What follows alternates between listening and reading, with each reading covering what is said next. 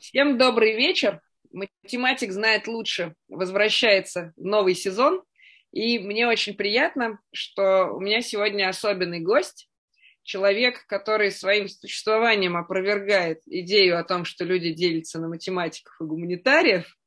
И, мне кажется, который может рассказать очень много неожиданного о том, куда могут математики приложить свои способности и навыки. Динара Гагарина, человек, который, можно сказать, создал Digital Humanities, по крайней мере, в Перми, но уж точно один из самых главных людей в этом смысле в Москве и в России и в Вышке.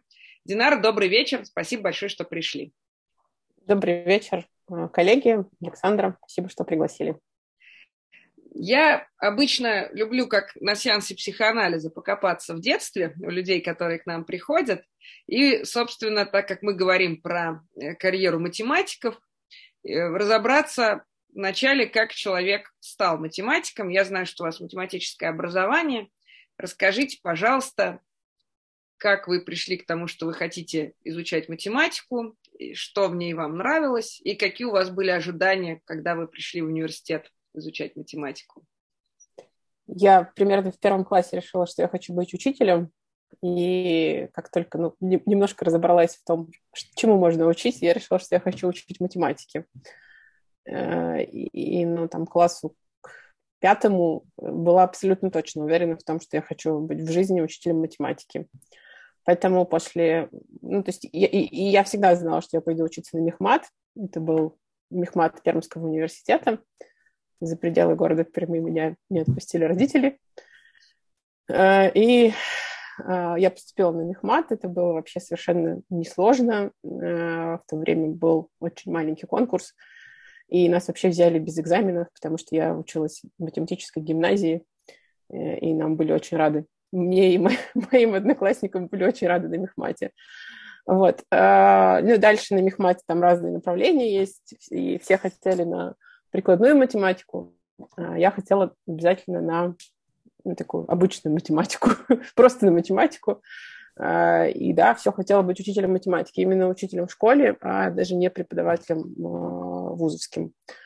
Вот, и, и да, я в своей жизни поработала учителем математики, это было совсем недолго, но очень-очень классно. Это была школа на окраине города Перми, в таком не самом социально благополучном районе, и пришла я туда, будучи студенткой третьего курса, а, потому что там уволился учитель математики посреди года прямо. Вот, и поэтому они посреди года были готовы взять кого угодно.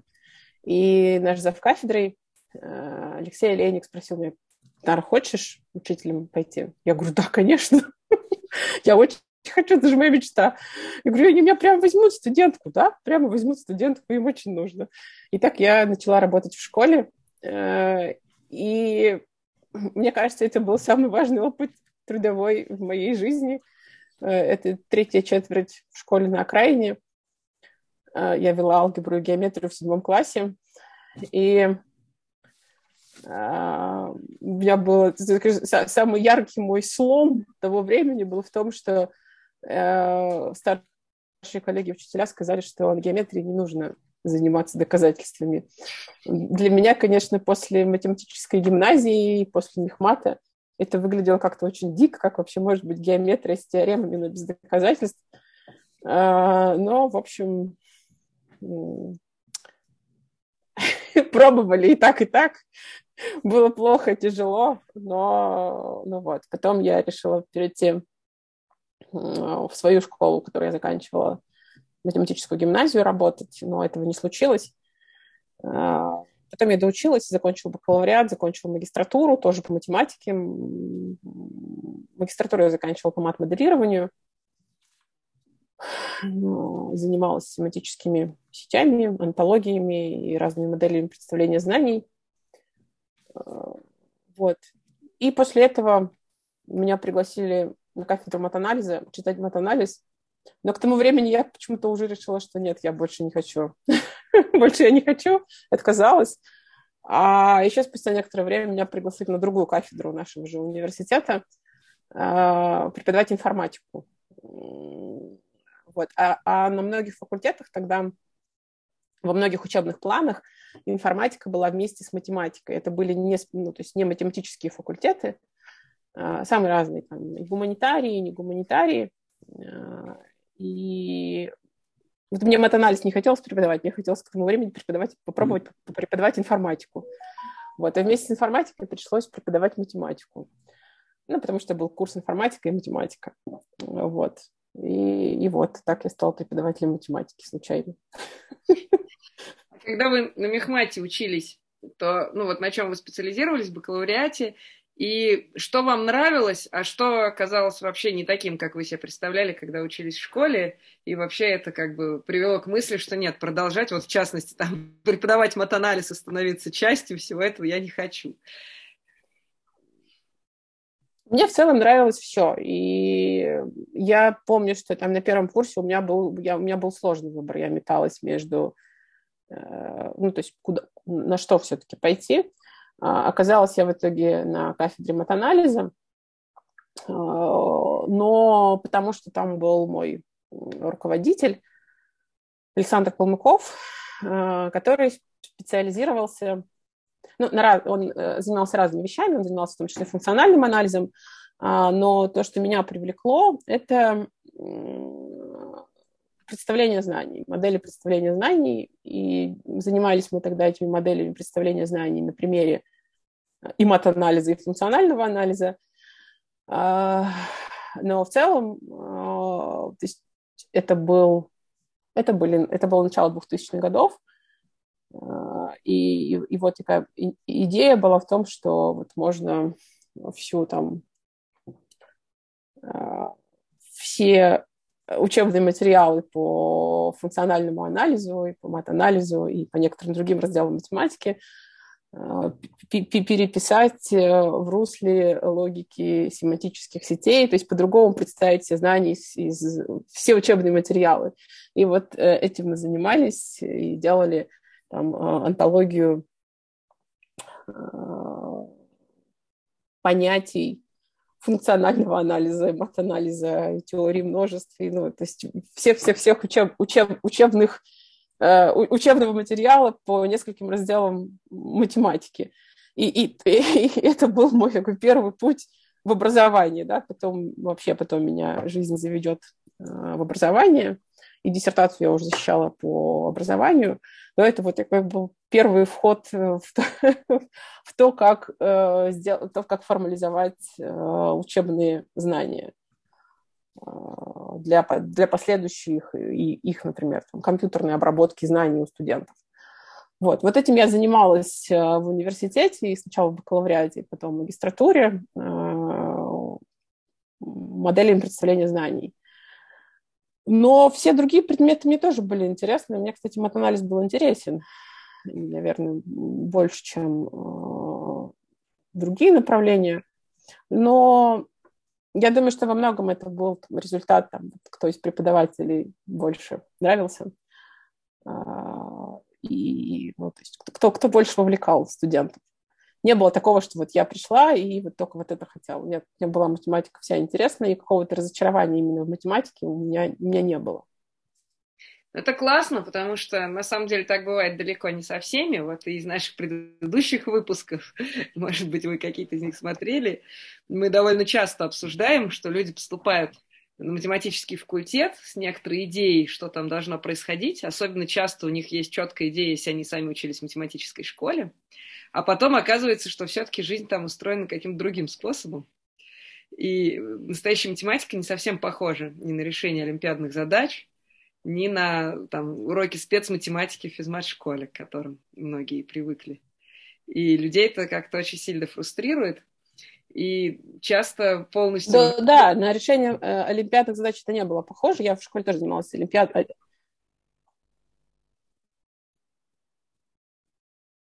Так, я, кажется, пропадала на какое-то да, время. Да, ну, совсем я... короткая. Да. Да, угу. можете повторить вопрос. Да, да, да. Но вопрос был, собственно, про то, э, что очень многие люди, с которыми мы общались даже в рамках «Математик знает лучше», выпускники математических школ, когда приходили учиться на математический факультет, испытывали разочарование, потому что они считали, что они знают, на что это будет похоже, и ассоциировали это либо там с олимпиадной математикой, либо с уроками спецмата в школе. А потом оказывалось, что то, что происходит в университете, мы даже не скажем там в настоящей математике, потому что многие не доходили до этапа собственных исследований, но уже на, просто на этапе обучения было не похоже на вот эти вот идеи, которые они принесли из олимпиадной математики и спецмата, и люди расстраивались и теряли к происходящему интерес. Не было ли вот у вас такого опыта, не было ли такого ощущения? А, скорее нет, скорее нет, хотя, да, это не было похоже на олимпиадную математику. Олимпиадной математикой я тоже занималась. А, не сказать, что у меня были супер большие успехи, я доходила до максимум до там второго, третьего места на региональном этапе в Сероса. А, вот. И нет, у меня не было, не было разочарований, и в целом я очень так осознанно шла. Я помню, что я приходила на дни открытых дверей и слушала, что там будет, и потом очень осознанно выбирала кафедру. Я помню, даже я ходила и смотрела а, учебные планы, да, чем отличается там, то, чему учат а, на кафедре алгебры и геометрии от того, что происходит на кафедре а, матанализа. Вот. Но в итоге, в итоге все равно выбирала руководителя и, и то, чем заниматься именно через э, руководителя. Нет, разочарования не было. Было, наверное, в какой-то момент э, понимание, что, наверное, стоило пойти в более сильный университет, а не в нашем региональном университете оставаться. А, но, но нет, все, все было нормально, и, в общем-то, не было ощущения никогда, потому что я зря учусь, и вообще все что-то совсем не то. Не было, было нормально. То есть не было уверенности, что, что я дальше буду заниматься математикой, ну вот мне всегда хотелось быть учителем, и в какой-то момент я попробовала, поработала учителем, а, и, в общем, после этого я приходила еще в школу, но уже в некоторых других ролях, ролях чем учителем математики. А почему отказались от предложения дальше работать на кафедре матанализа? как бы это было какое-то ощущение, что вот эта профессиональная траектория туда не ведет, или просто это был личный выбор, как бы исходя из людей, там, эмоций и так далее? Скорее личный, скорее личный, но плюс, наверное, хотелось там чего-то нового. Вот информатику я никогда там не преподавала, никогда там в информатикой серьезно не занималась, ну, помимо того, что там были, конечно, там несколько курсов программирования, и, ну, как там в курсе математики, конечно, там как, какая-то информатика есть, вот, и тут было, ну, вот прикольно, вот что-то новое попробую. Скорее так было, это не было какое-то... А матанализом, ну, сколько ему уже заниматься? Я им 6 лет занималась. Что-нибудь еще попробовать. Когда я учился в Мехмате, я писал стишки и они пользовались успехом у моих однокурсников, но теперь они иногда создают мне сложности, потому что, ну, я так и остался в математике, а стишки тоже там где-то сохранили свои следы, иногда их находят. И, в частности, вот я помню, что при выборе кафедры меня очень мучил вопрос, как же люди выбирают матанализ, если великие им тоже занимались, но только не в последние сто лет. А, может быть, да. это превратное ощущение от э, вообще из кафедры матанализа Мехмата, но вот это осталось мемом. А, мне подобные вещи говорил мой э, учитель физики в школе в нашей, вот, в которой я училась, и вообще, наверное, учитель, который на меня оказал наибольшее влияние. Он мне вообще говорил, не ходи на мехмат, что там будешь делать? Это все уже такое давнее, там, в общем, заниматься нечем. И он мне говорил, иди лучше на какую-нибудь компьютерную лингвистику. Тогда это было совсем что-то свежее. Я говорю, где я и лингвистика, я хочу математику. Ну вот, потом жизнь забавно повернулась. Может быть, э, нет, я не помню, чтобы у меня были такие чувства, что вот матанализ — это великий и не последние сто лет, назад, э, сто лет, а там семантические сети — это что-то тут вау, и это все так классно. Это... Ну, тогда это все только начиналось, эти все вот антологии, и вот, вот это все. Вот. Э, ну нет, я, я не помню, чтобы это прям было супер осознанно. Это было скорее такое эмоциональное. То есть вот хочу с этими людьми это делать. Понятно, да. Я это очень хорошо понимаю, потому что я тоже выбирала скорее научного руководителя, чем науку, и в результате оказалось, что у моего научного руководителя очень разнообразные научные интересы, и я нахожусь, я занимаюсь тем, что для него скорее находится на периферии. Но я выбирала именно его самого, а не науку, и занимался там какое-то время одним, а потом совершенно другим, но все время с ним. А вот дальше вы говорите, что вы стали двигаться дальше в сторону образования – и диссертацию уже защищали про образование. Расскажите, пожалуйста, чем занимались и что это были за люди вокруг, с которыми можно заниматься исследованиями в области образования. А, там все было вообще достаточно интересно, и потом я много раз пожалела, что я защищала диссертацию по образованию, а, потому что, ну, то есть это был некоторый компромисс, потому что как только я начала преподавать эту пресловутую информатику и математику, для всех, всех, всех, всех. Э, ну, потому что у нас была кафедра, на ней я была молодой преподаватель, и дали кому, кому, кому, не, кого не жалко, кого не жалко. Не жалко было биологов, химиков, историков, политологов, филологов, лингвистов. И, в общем, я со всеми факультетами поработала, кроме, кроме физиков. А, и, ну, на Мехмате я потом тоже работала, но уже все-таки с более специ- специализированными курсами. А вот эту вот информатику и математику я преподавала всем, вот этот вот э, основу теории вероятностей. А, это я вот всем попреподавала, и через этот курс э, никакой мат-анализ я не преподавала, мне нужно было тервер, но на кафедру тервера я не хотела никогда. Но преподавать пришлось, то есть это тервер основы статистики, ну, потому что это, в этот курс информатики и математики эти темы преимущественно входили, да, там, ну и еще матрицы чуть-чуть. А, вот. И это было интересно, потому что больше всего мне дали историков. Ну, то есть вот когда я первый раз увидела этот список, этот план, кого я буду в этом году вести. Больше всего там было историков. Я посмотрела, а история у меня в школе была самым нелюбимым предметом. И думаю, ну вот, Бог наказал за то, что я... А у них наверняка самым нелюбимым была математика у очень многих. Конечно, да. И вот, значит, я к этим историкам пришла информатику преподавать. А, и э, ну и, в общем, так началась моя любовь с гуманитариями, особенно с историками. Потом меня пригласили, историки пригласили, у них была такая лаборатория исторической информатики, они меня пригласили а, что-нибудь с ними поделать. Им нужны были все время рабочие руки. Они занимались сканированием газет. Ну и не только газет, но вот сканирование газет – это первое, что я делала в истории. А, мы брали в музее старые подшивки газет XIX э, века и начала XX века. Они были в ужасном состоянии. Их, э, на них было почти нельзя дышать. Но мы их сканировали большими сканерами.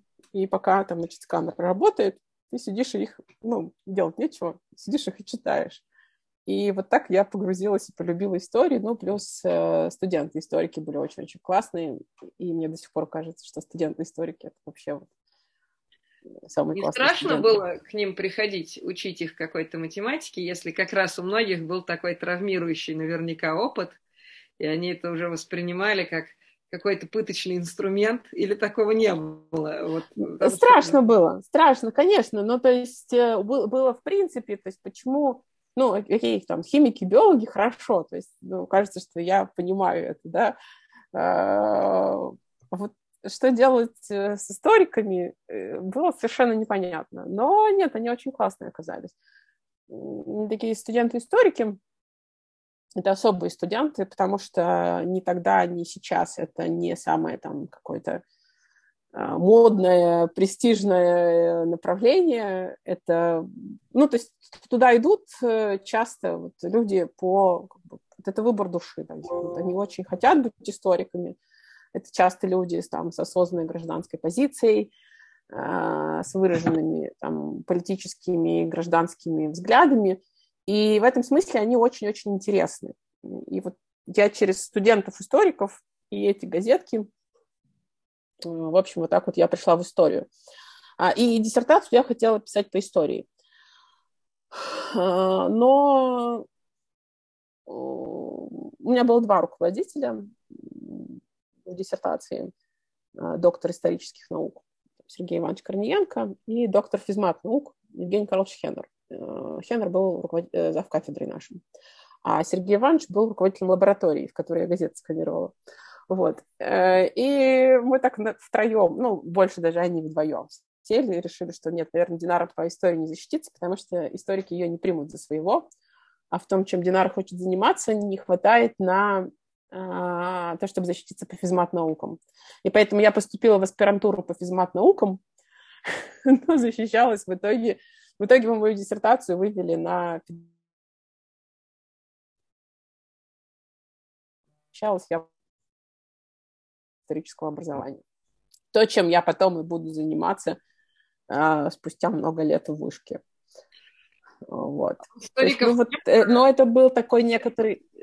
А, в общем... Не было такого снобизма легкого, ну, типа того, что ты же не можешь так думать, что вот ты вошла в эту науку, когда тебе уже там было хорошо за 20, мы вот тут учили, учили, ее старались, вникали. Тут приходят математики и говорят, мы сейчас тоже будем этим заниматься. И говорят, ну вы, наверное, все как Фоменко, вы по-другому-то не... О, это да. Было а... такое?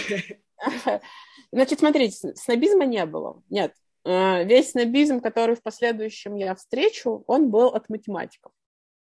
Ну, то есть, когда я приходила, ну, и люди, например, меня не знали, да, там, и я как бы со стороны историков приходила, они, ой, ну, тут вы занимаетесь непонятно чем, э, это несерьезно. То есть снобизм всегда был со стороны э, а, а, у нас еще так было вот в нашем Пермском университете, где я училась и работала первые много лет, в одном корпусе находились математики и историки.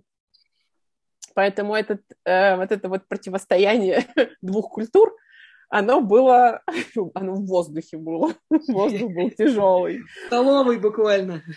Да.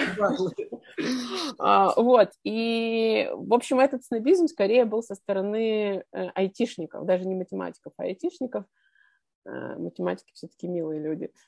Историки меня встретили очень, э, ну так, тепло. Э, скорее был с моей стороны некоторый... Ну, то есть я до сих пор не могу сказать, что я историк. У меня нет такого ощущения, хотя я уже открывала исторические программы, руководила кафедрой историков, факультетом историков. И, и вообще, конечно, то есть большая часть моих публикаций – публикации по истории. Но то есть у меня, у меня, у меня такая есть какое-то внутреннее ощущение, такая мечта, я хочу, чтобы я когда-нибудь могла с полной такой уверенностью сказать, я историк. А было сложно как-то вот прокачать бэкграунд? То есть, ну, априори, тем более, если не нравилось в школе, ну и, в принципе, даже, наверное, тем, кто нрав... кому нравилось, но большинство людей все-таки, как бы, сталкиваясь с профессионалами, оказывается в ситуации, когда ты чувствуешь, что тебе не хватает какого-то experience а. Среди математиков есть очень разные люди, помимо уже упомянутого Анатолия Тимофеевича, который, видимо, не испытывает этого ощущения. Есть, например, мой профессор э, на мехмате функционального анализа Хилемский, который написал очень классную книжку по истории Англии. Но, как бы, тем не менее, это все-таки одна конкретная тема и одно конкретное хобби. А как вот у вас есть какая-то специализация на каком-то периоде или на вопросах какого-то типа? И вообще вот сложно ли было восполнить ну, какие-то дырки в бэкграунде или не возникало ощущение, что они есть? Какие тут? Нет, ощущение, что они есть, возникают постоянно. Э, и, конечно, ну, конечно, сложно. То есть этот некоторый комплекс, он всегда со мной. А что я делала? А, да, как мне говорил Сергей Иванович Корниенко, э, говорил, что ну, история не математика, изучишь. Думаю, вот, эту математику вашу изучить невозможно, а уж историю как-нибудь изучишь. Ну что, я, я брала, то есть у меня нету какого-то там, какой-то специализации или а, как это часто у историка бывает, это не приходит. Даже к нам студенты на первый курс приходят и говорят, вот я хочу заниматься там вот только историей такого-то периода и все или истории такого-то, такой-то страны, или такой-то страны, такого-то периода, еще и такими методами. Вот, у меня такого никогда не было, поэтому что я делаю? Читала учебники по методологии истории, И, то есть, мы, конечно, то есть моя специализация в истории – это специализация на количественных методах. Поэтому мы занимались, то есть я занималась, в принципе, методами исторического исследования. Учебники читала по методам по источниковедению, это такая базовая историческая дисциплина. А, то есть вот таким базовым дисциплинам. А дальше, если говорить о конкретике, то есть если мы заходили в проект по, там, не знаю, по источникам определенного периода, то я погружалась в конкретику, которая мне была нужна. Но э, специфика той области, которой мы э, занимаемся, это Digital Humanities и цифровая история, а, в том, что проекты делаются обычно коллективами. То есть и в коллективе всегда есть э, специалист по, ну, по периоду, по источникам, ну, то есть по, по, по, по контенту. Uh-huh. А, вот. а я была таким больше специалистом либо по методам, э, по, там, не знаю, базу данных создавала, программировала, еще что-то. Какими-то, не то чтобы за технические вещи отвечала, а, нет, бывали, было, часто бывает, что в команде есть еще там один-два программиста чистые. Я была таким коммуникатором, потому что я была и про то, и про другое. Вот, то есть, э, ну, но, но да, то есть, когда мы заходили в какой-нибудь какой-нибудь новый период, новую проблематику, ну, брала, брала, читала, чтобы погрузиться э, в этот период проблематику. Вот. А сложно, как вот со стороны математикам кажется, что даже в естественных науках ну, как гораздо сложнее верифицировать знания по Попперу, понятное дело, потому что ну, много экспериментальных свидетельств, там результаты экспериментов могут меняться, чем более качественными они становятся и так далее, и так далее. И понятие того, что что-то устроено ровно вот определенным образом и никаким другим, ну, как у нас тут теорема доказал, если доказал без ошибок, то вот это, все будет происходить ровно так, как написано у тебя в теореме, и никак иначе. В гуманитарных науках это все-таки, видимо, не так, и наверное, ну, по крайней мере, такой обывательский взгляд, что объективности гораздо меньше, сложнее осознать, воссоздать какую-то объективную картину, и само понятие того, что значит, что ты разобрался, оно сильно отличается от того, что есть в голове у математиков, когда ты считаешь, что ты вот какой-то вопрос закрыл. А как к этому адаптироваться? Вообще, правда ли это? Или это на самом деле наши стереотипы, которые мы несем вот вместе со своим снобизмом по отношению к гуманитариям? Это правда.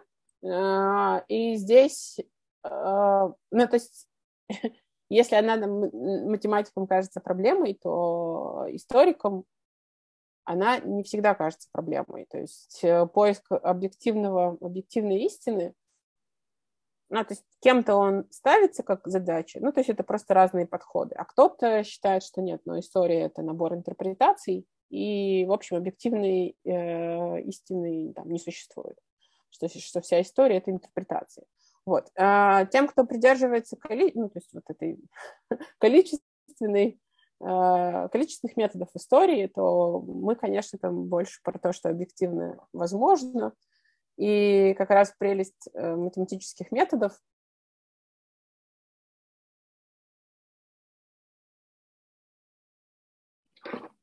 в том, что мы можем получать новое историческое знание или проверять старое историческое знание. А, доказательная медицина, ну, это такая доказательная, доказательной гуманитарной науки. А, вот. И про, там, про вопросы верификации через мат-методы, про вопросы верификации мы с историками политологами и представителями других гуманитарных наук много и много говорили и говорим э, сейчас. Вот. И вообще, то есть, если там смотреть там, на историю того, как это происходило, да, то самый там яркий пример у, у историков это Фогель э, и там его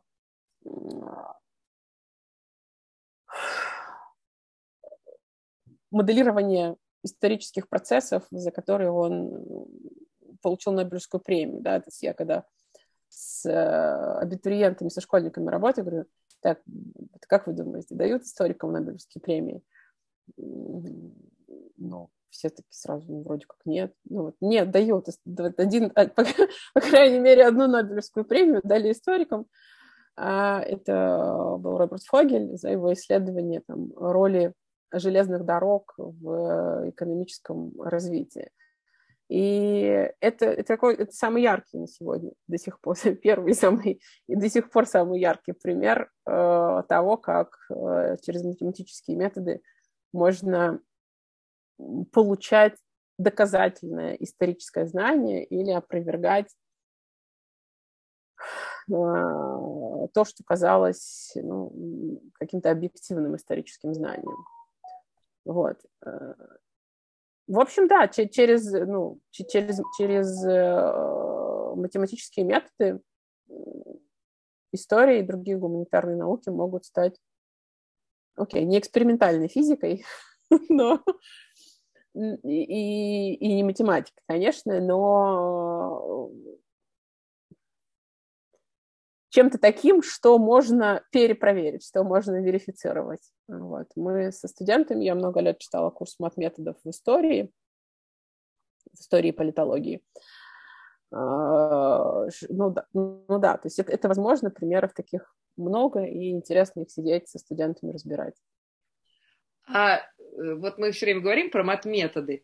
А, собственно, какая математика используется mm-hmm. в этих методах и насколько она развивается? То есть есть ли ощущение, что вместе с тем, как прогрессирует там, современная математика, ну пусть даже не та, которая вот ровно сейчас у нас там выходит из-под карандашей, но, там, не знаю, 15 лет назад, которая э, результаты, которые мы получили, насколько они успевают пригодиться, или это все-таки методы, которые основаны на каких-то классических вещах, которым мы учим студентов там на младших курсах.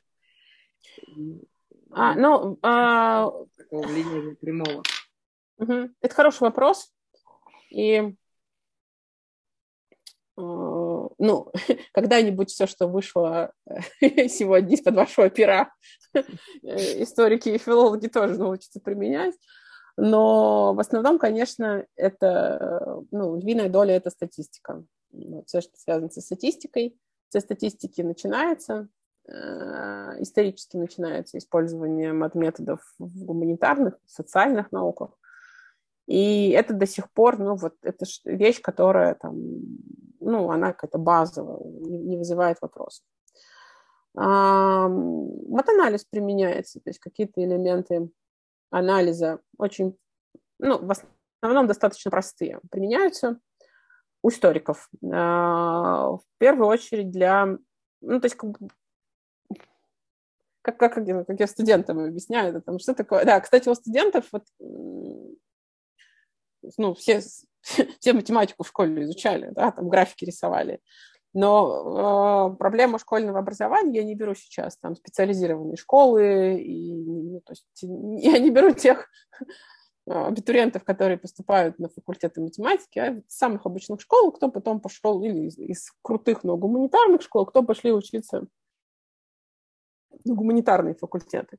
А, они могли иметь даже пятерку по математике, очень хорошо написать ЕГЭ, но, как правило, вот этого понимания того, что такое функция, у них нет. А, и то есть э, не прослеживается в голове какая-то связь, что вот исторический процесс, это, ну, его можно тоже задать функцией.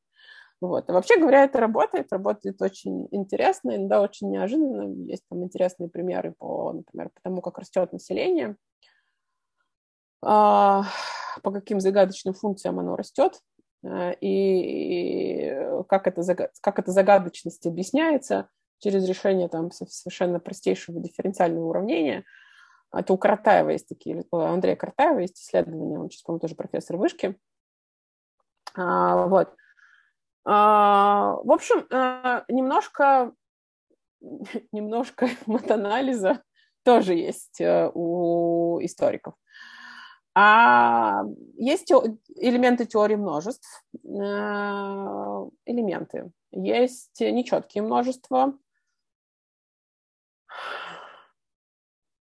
есть, э, а, а все остальное, да, когда я этот курс мат-методов э, в истории разрабатывала, да, ну, то есть у нас там есть там серьезный блок про статистику, а, чуть менее серьезный, серьезный, но чуть менее объемный э, блок, связанный там с функциями и с множествами, а есть еще такие вот всякие экстравагантные примеры использования, использования математики историками.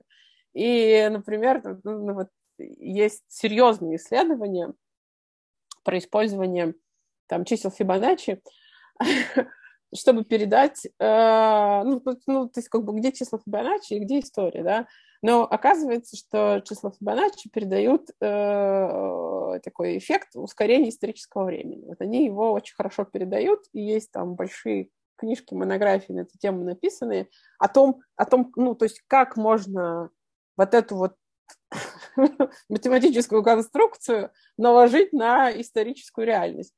А, вот. Есть использование фракталов. А, интересные примеры по использованию фракталов, ну, потому что а, там тоже если там сам, на пальцах, да, там же такой фрактал, там его часть э, похожа на целое, вот, и как мы там с тоже студентами говорим, вот в обществе тоже часть похожа на, на целое, и да, мы это вложенность идет. Вот, то есть есть такие исследования, это не какие-то там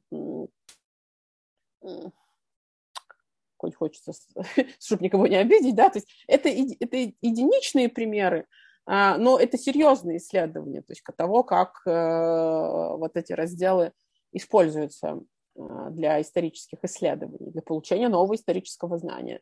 Но в большей степени это, конечно, это, конечно, э, статистика. Вот вы рассказываете очень интересно про курс мат-методов для историков. Но у меня, как у декана матфака, есть естественный обратный вопрос. То есть у нас есть какое-то количество, ну, это назовем вышкинским бюрократическим языком, дисциплин общего цикла. Вот. Но, э, в общем, это часто гуманитарные предметы, которые должны изучать наши студенты. Там происходит некоторая ротация этих предметов, э, наборы их могут меняться, но, тем не менее, значит, каждый год мы сталкиваемся с тем, что во-первых, некоторое количество наших студентов, кто бы ни был лектором по этим предметам, и какие бы это ни были в точности предметы, сообщают нам, что изучать их математикам просто невозможно, потому что там нарушены логические связи, и потому что там нет строгости, потому что лектор совершенно не учитывает, что у него в аудитории сидят математики. Э, это происходит каждый год независимо от того, какой конкретно предмет мы изучаем, и кто у нас лектор, и какие студенты у нас есть. То есть это не массовое явление, но это всегда происходит. Э, не было ли у вас желания, интереса к тому, чтобы придумать, как все-таки должен выглядеть курс, например, по истории для математиков, для того, чтобы, с одной стороны, удовлетворить это традиционное недовольство связанная с отсутствием какой бы то ни было верифицируемости, но с другой стороны, все-таки эти курсы существуют для того, чтобы как-то расширять людям кругозор и формировать там человека, способного, по крайней мере, читать газеты критично, воспринимая то, что у них написано. Ну, я утрирую, но тем не менее. В общем, для того, чтобы решить основные задачи, которые ставятся перед гуманитарными дисциплинами у математиков. А, у меня такой интерес не только был, я, в общем, собственно, диссертацию свою поэтому защищала. Ладно. Нет, мы, мы для, для зрителей скажем, что мы, это не был заготовлен вопрос. Не был, не был, ясно. А, вот, э, но да, то есть э, это было давно, то есть диссертацию я делала, исследование делала в 2007 году, защищала в 2009 году. А, и это было не в чистом виде про математику. Мы брали студентов разных не, не исторических направлений, но в основном это были математики и естественные научные направления, химики, биологи, мне кажется. Вот. Но математиков там было больше всего, потому что, ну, потому что, мне было интересно на математиках эксперименты ставить, а во-вторых, их, в принципе, было у нас в университете очень много, а, и эксперименты можно было вот прям по всем правилам э, экспериментов ставить. У нас там были контрольные и неконтрольные группы, их было несколько, были разные преподаватели разных возрастов, разного пола. А, и вот, ну, то есть ну, ну мы выдержали все это, все требования э, экспериментальной педагогики мы выдерживали. Вот. Э, и гипотеза была как раз в том, что если историю преподавать по-другому. Что значит по-другому? Это значит учитывать, что это ровно то, что вы сказали, а, что математик, для математиков должна быть, окей, это не должна быть другая история, но должны быть другие методы ее донесения, и там другие виды домашних заданий, а, другие способы работы а, там, с текстами, с источниками. Вот. Мы это проделали, мы доказали экспериментально, что растет не только уровень знаний, но растет, ну, что очень важно, растет интерес, то есть растет мотивация к изучению истории вот у этих математиков и прочих студентов, которые, в общем, не за историей пришли в университет. Это очень сложно. То есть что приходилось делать? А, нужно было там кого-то представить к преподавателю истории, кто, ну, кто, бы с ним разбирал, прорабатывал эти, как, как, как по-другому. То есть, да, хочется какой-нибудь пример привести. А, ну, то есть набор методов, набор приемов, которые мы использовали, которые мы показывали, их эффективность, он был очень широкий. Некоторые из них строились на там вау-эффекте тогдашнем с использованием там каких-то IT-вещей, которые сегодня уже бы не сработали. А, но некоторые строились над тем, что вот мы не просто читаем текст источников, а мы пытаемся их э, обработать э, статистическими методами.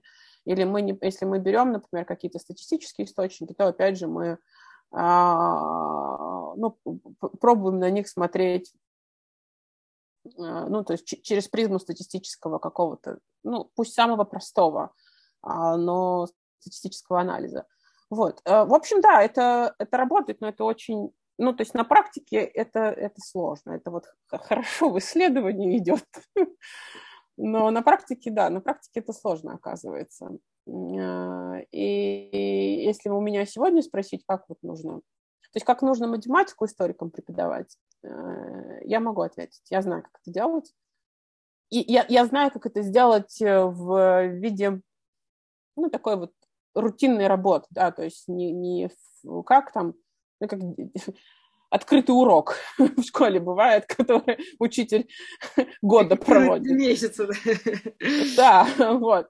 А как это делать в таком ежедневном формате, как это делать со студентами, которые вообще, вообще там ничего не понимают, или студентами, которые не хотят вообще, вообще, то есть там стена железобетонная. А, это я умею делать. И я понимаю, как этому научить там, молодых коллег. Э, и вот как, как это сделать с курсом истории, я до сих пор не знаю. То есть, это я, правда, защитила диссертацию. Это, это, мне кажется, что это гораздо сложнее. У нас был прекрасный опыт с лингвистикой в этом смысле, когда наши а. коллеги-лингвисты, вот и Ася Бонча-Смоловская, и угу. Боря Ямдин читали у нас лекции. Это всегда был самый популярный курс по выбору. Люди туда ломились со страшной силой и э, приходили прекрасные оценки от студентов. Ну и видно, в общем, было, собственно, и по конверсии, то есть среди наших выпускников бакалавриата каждый год пара человек приходила к выводу, что компьютерная лингвистика – это то, чем они хотели бы заниматься на самом деле. Вот. А при этом со всеми остальными дисциплинами мы ни разу не пришли к такому успеху ни с историей, ни с философией. И ни в каком смысле, ни в смысле просто банальной студенческой оценки не в смысле конверсии, чтобы люди, которые учатся математике, понятно, что не все хотят быть чистыми математиками, собственно, поэтому у нас и есть вот такие встречи, как сегодня, в том числе, это немножко профориентации для тех, кто понял, что все-таки не готов заниматься hard science, таким абстрактным-абстрактным, всю оставшуюся жизнь. Вот. И при этом, в общем, конверсии никогда никакой не было, и в этом смысле это очень интересно, понять, можно ли это сделать качественно, потому что у нас у всех, как у многих ваших студентов, приходящих, у историков есть математикой травмирующий опыт, у многих математиков есть за плечами негативный опыт с историей, как в школе, так. Я была таки... И это я была таким человеком, кто пришел в университет на мехмат с травмирующим опытом. У меня а, были прекрасные учителя истории в школе, мне очень повезло. И я, в общем, довольно долго не то, что прям выбирала, заниматься мне математикой или историей, но тут, скорее я понимала, что я историей не буду заниматься, но это был такой семейный паттерн про то, что историю очень трудно отделить от идеологии, и этим сложно заниматься по этой причине, а вот математика тут другое дело, тут либо верно, либо нет, хоть в каких условиях ты окажешься.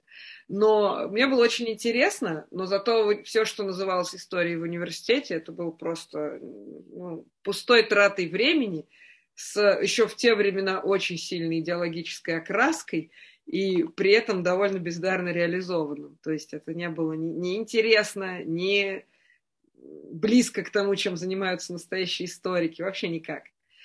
Поэтому меня как раз очень интересует, как это должно быть сделано, чтобы действительно не ругались математики, и чтобы кто-то находил в этом потом свое призвание, потому что наверняка такие люди есть. А вот вы сейчас, когда вы занимаетесь digital, digital humanities в целом, потому что я знаю, что много взаимодействуете с коллегами как раз и лингвистами, и филологами, не только с историками. И наверняка к вам приходят сейчас люди с математическим бэкграундом, э, чтобы присоединиться к команде. Какие у вас впечатления от работы с ними? Что классно и что очень хорошо получается, а что сложно, и вот было бы лучше, если бы они это с собой не приносили? А, приходят, таких немного. Ну, то есть Digital Humanities, да, этот поток идет с двух сторон. И в основном, конечно, это поток со стороны э, гуманитарных направлений, но к нам приходят и математики, и айтишники. Они, как правило, ну, то есть они же это очень осознанно, то есть, ну, представьте, надо закончить мехмат, а потом пойти, например, в магистратуру по истории. Это такой должен быть очень... это очень, осо... очень, очень замотивированные студенты. А обычно они это делают ну, в общем, стандартно. Почему они когда-то хотели пойти, например, на историю, но мама сказала, что ну, что ты с этой историей потом будешь делать, давай ты лучше пойдешь, э, получишь математику или программирование. А, вот. И они получи, получили хорошее образование по математике или по программированию, но у них была некоторая тяга к истории, они в этом смысле хорошо самообразованы, или не к истории, или к каким-то другим направлениям, но это действительно часто бывает история. А, да, они приходят. А, у некоторых из них бывает некоторое легкомысленное, наверное, представление про историю. Ну, такое вот такое романтизированное, да, то есть, ну, точно так же, как мы, закончив математические школы, там, представляем математику в таком тоже некотором романтическом олимпиадном э, смысле. Точно так же бывает тех, кто к нам приходит после математики или после IT с э, представлением об истории, которые больше сложились там на основе э, книжек по истории, художественных фильмов, не знаю, там. Вот. Э, но нет, это, это бывает, ну, во-первых, это не, не, не является большой проблемой, и, во-вторых, это бывает редко. Ну, и в целом к нам мало приходит математиков, чего уж там, чего уж говорить. Хотя в, ну, вот в нашем там сообществе, а, в нашем сообществе, вот если не digital humanities брать, а брать именно э, связанные с историей, количественными методами в истории, исторической информатикой, цифровой историей, а, то есть э, яркие историки в этой области, которые имеют математическое образование. Ну, самый яркий пример – это Леонид Иосифович Бородкин, а, который доктор исторических наук, который сейчас член-корреспондент по истории, но это выпускник МФТИ. А, вот, то есть, э, в общем, нет, математики приходят в Digital Humanities и добиваются здесь успехов. Есть ли потребность в том, чтобы их приходило больше, и такая идея, что вот нужно подробнее рассказывать про конкретные задачи, которые они, в принципе, могли бы решать? Или тут важно, чтобы люди приходили сами, вот как-то отрефлексировав этот выбор и не идя за конкретной задачей, а следуя именно за своей потребностью заниматься э, какими-то гуманитарными вещами? Это очень хороший вопрос и у меня нет на него ответа. То есть э, мы там, мы про это ну, думали, да, там про это даже есть некоторые статьи написаны о том, как должна, ну, то есть как формируется идеальная там команда э, Digital Humanities, то есть э, кто это, то есть мы приглашаем там математика или программиста, который нам будет решать конкретную задачу, ну и он будет просто таким исполнителем. Или мы все-таки берем в команду человека, который значит, может не только решать задачи, но и ставить задачи, то есть более глубоко погружается. Конечно, нам интересней, а, мне интересней, когда у нас есть э, в команде человек, который может не только решать задачу, но и ставить задачу. А, но нет, иногда мы при, привлекаем тех, кто вот, ну, просто вот нужно что-то сделать, и, и он делает. Вот. Но интереснее, когда есть в команде, например, свой специалист, э, который, который историк, историк, историк, но при этом владеет которую мы используем. Э, и там э, владеет, не знаю, там, питоном, например, и может делать на питоне анализ данных э, и понимает специфику того, как анализировать исторические или лингвистические, или филологические, или литературоведческие данные. Вот, то есть э, интереснее, да, и как раз когда человек такой приходит в магистратуру, например, то он ну, через два года или даже через год становится хорошим, хоро, хорошим специалистом. Вот. Но таких мало бывает. Мало, мало. А люди, которые заканчивали магистратуру, обычно они продолжают заниматься наукой или они уходят в какие-то прикладные области? И есть вообще такие места работы вне академии, где востребована именно такая комбинация навыков? А, очень по-разному, да. И здесь у нас, ну, у нас маленькая магистратура. Мы работаем там всего три года. А, и это там 15 человек каждый год, поэтому здесь э, такой штучный, штучный результат, и я бы не стала здесь какие-то сделать, делать э, обобщенные выводы, все это будет скорее погрешность статистическая. А, вот. Они очень разные, э, очень разные на входе и очень разные на выходе с очень разными задачами приходит. Кто-то приходит с задачей, вот ему было всегда классно, то есть ему всегда нравилась история, вот, ну вот он пошел, могу себе позволить, и он может, например, у нас есть в магистратуре люди, кто, ну, серьезно работают э, там, разработчиками э, в IT-компаниях, но при этом учатся у нас, и, и ну, им просто кайф от этого. вот. А есть, э, а есть истории, что к нам приходит историк а, или филолог, чистый такой, и он осознанно приходит, чтобы получить, чтобы получить надстройку и стать более а, востребованным специалистом. И э, специалисты по digital humanities на рынке труда востребованы больше, чем э, просто humanities. То есть digital дает хорошее Э, это, ну, э, это хорошее, то здесь не, речь не только о том, что там все сегодня должны обладать цифровыми там, инструментальными компетенциями, э, как любит говорить наше руководство, да, и поэтому мы всех учим дата culture. Речь идет о специализированных, профессионально ориентированных цифровых каких-то и математических вещах, ну, там, вещах, например, связанных с анализом данных. Это востребовано. Нет такого, да, то есть если мы HeadHunter откроем, мы не увидим там вакансию, вообще надо, конечно, попробовать, мы вряд ли там увидим вакансию цифрового гуманитария. А, вот. В академической среде увидим, их сейчас очень много таких вакансий. Если мы берем не академическую среду, то таких вакансий нет, но эти навыки точно не пропадают. То есть э, в сферу культуры, в сферу, ну, не знаю, там, даже если взять там пресловутую библиотеку или музей, э, человек, который э, владеет анализом данных, ну, он будет более востребован. Если он владеет филологией и анализом данных, он будет более востребован, чем если он только владеет филологией. И это не, это не вопрос суммы двух вещей. Не, я понимаю. Спасибо большое. Коллеги, я хочу призвать зрителей, если у них есть желание задавать вопросы в чат или живьем, нас немного, можно спросить и голосом. Вот, а я пока спрошу про само сообщество, вот сообщество цифровых гуманитариев в мире. Какое оно? То есть, во-первых, насколько есть ощущение, что вы интегрированы в мировое сообщество, вот, там, находясь в России.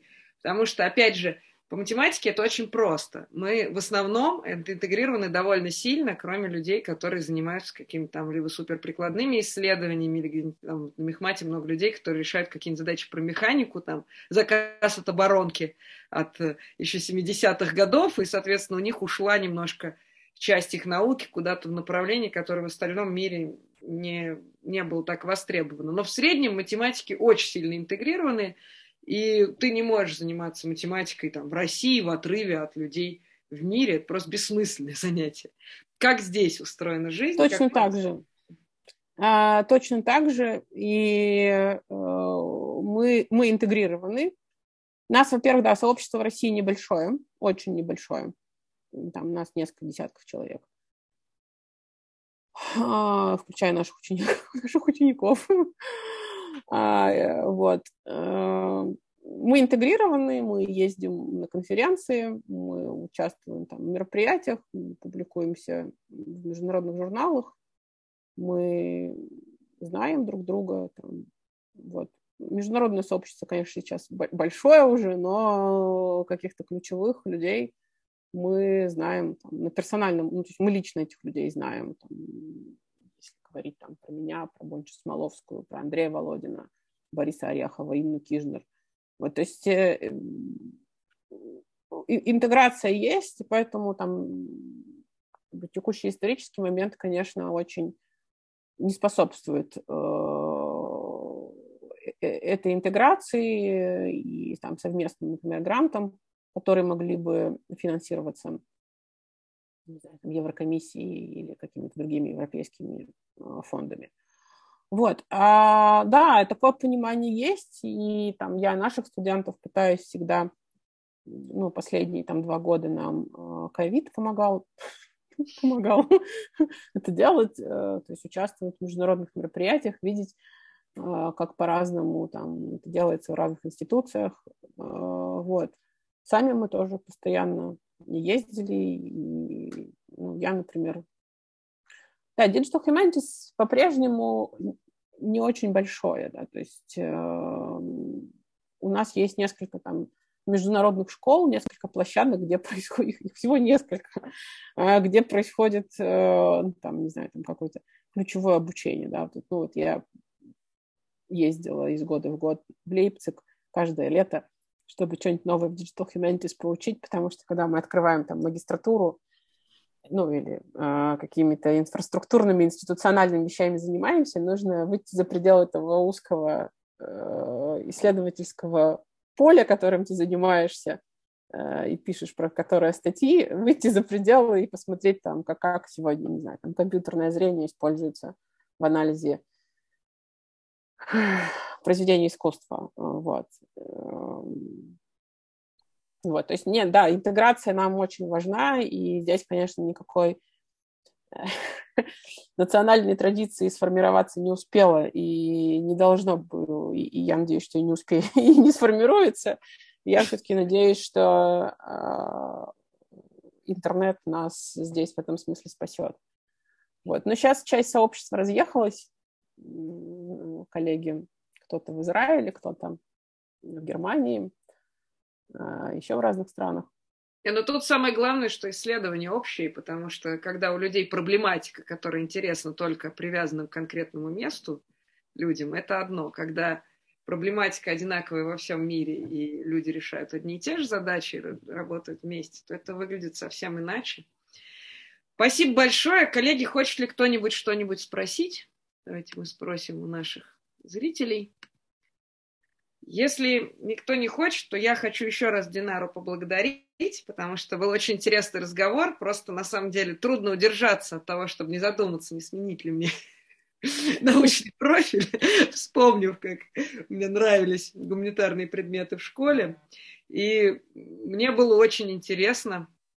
И я хочу сказать, что да, вот Лидия Олеговна хочет тоже что-то спросить. Давайте мы ей предоставим возможность, а я потом уже... Спасибо закончу. большое. А можно мне... А. Меня слышно? Можно да, да, вас слышно, да. Ага, вот у меня не включается. Я тоже хотела сказать большое спасибо. Мне было особенно интересно, ну, по понятным причинам. Вот, и я хотела спросить, вот все-таки даже в вашей немногочисленной магистратуре приходящие ребята, это в больше, то есть все-таки что более ну, скажем так, получилось из того, что есть. Пусть это будет не глобальное обобщение. Это люди, которые все-таки пришли из э, исторического бакалавриата с историческим бэкграундом и как-то вот, да, дотягивали какие-то методы, или это люди, которые пришли, потому что им интересно заниматься историей, но основа у них математическая. Чего все-таки больше? А, спасибо за вопрос. А, мы, да, мы, мы вот потому кто приходит, мы этот анализ каждый год да, да, да, да. проводим. А к нам приходят разные, то есть математиков или айтишников приходят единицы. Это угу. их, это, их, их мало, то есть их может быть там два человека в группе. А, плюс-минус, плюс-минус один. вот. А в основном это выпуск, то есть в основном это люди с гуманитарным бэкграундом, неправильно будет сказать выпускники гуманитарных факультетов. Mm-hmm. Историки, филологи, философы, э, лингвисты. И бывают еще представители таких третьих сторон, там менеджмент, экономика и еще вот какие-то так, такого рода направления. Но особенность у нас еще в том, что часто приходят, у нас очень большое а, разнообразие возрастное. То есть э, среди наших абитуриентов были люди 60 плюс, mm-hmm. среди наших студентов были люди до 60, ну там 50, 55 плюс. Вот. И они учатся в одной группе, то есть вот от 22 до там, 55. А некоторые из них а, к нам стабильно поступают кандидаты наук, Э, как правило, кандидат исторических наук, которые вот очень осознанно... Я бы сказала. Очень осознанно пришли надстроить вот то, что они знают, делают, да, чтобы, например, ну, приходят с запросом, я хочу тоже запустить там магистратуру, и, и вот, то есть у нас вот учится сейчас там зав кафедрой. У нас в том году закончил, э, закончила магистратуру студентка, Она когда была студенткой нашей, а, она стала министром, региональным министром науки. Вот. И не, не в Пермском крае, в другом регионе. А, и, то есть это, это очень разные люди. А среди них есть вот, ну, люди, которым 22 года, которые вчера закончили бакалавриат либо по IT, либо по истории, либо по филологии. И они все вместе, они очень друг друга, такой синергетический эффект очень сильно мы наблюдаем. Вот. Спасибо большое. Спасибо большое. Есть ли еще какие-то вопросы? Ну, я еще раз хочу сказать спасибо. Я хочу сказать, что вот именно на таких разговорах сейчас держится наш мир, то, что от него осталось, и заставляет нас верить в то, что мы работали и работаем до сих пор не зря. Я надеюсь, что у нас еще многое получится. Динара, спасибо большое. Спасибо, коллеги. Спасибо, Александр. Спасибо. До свидания. До свидания.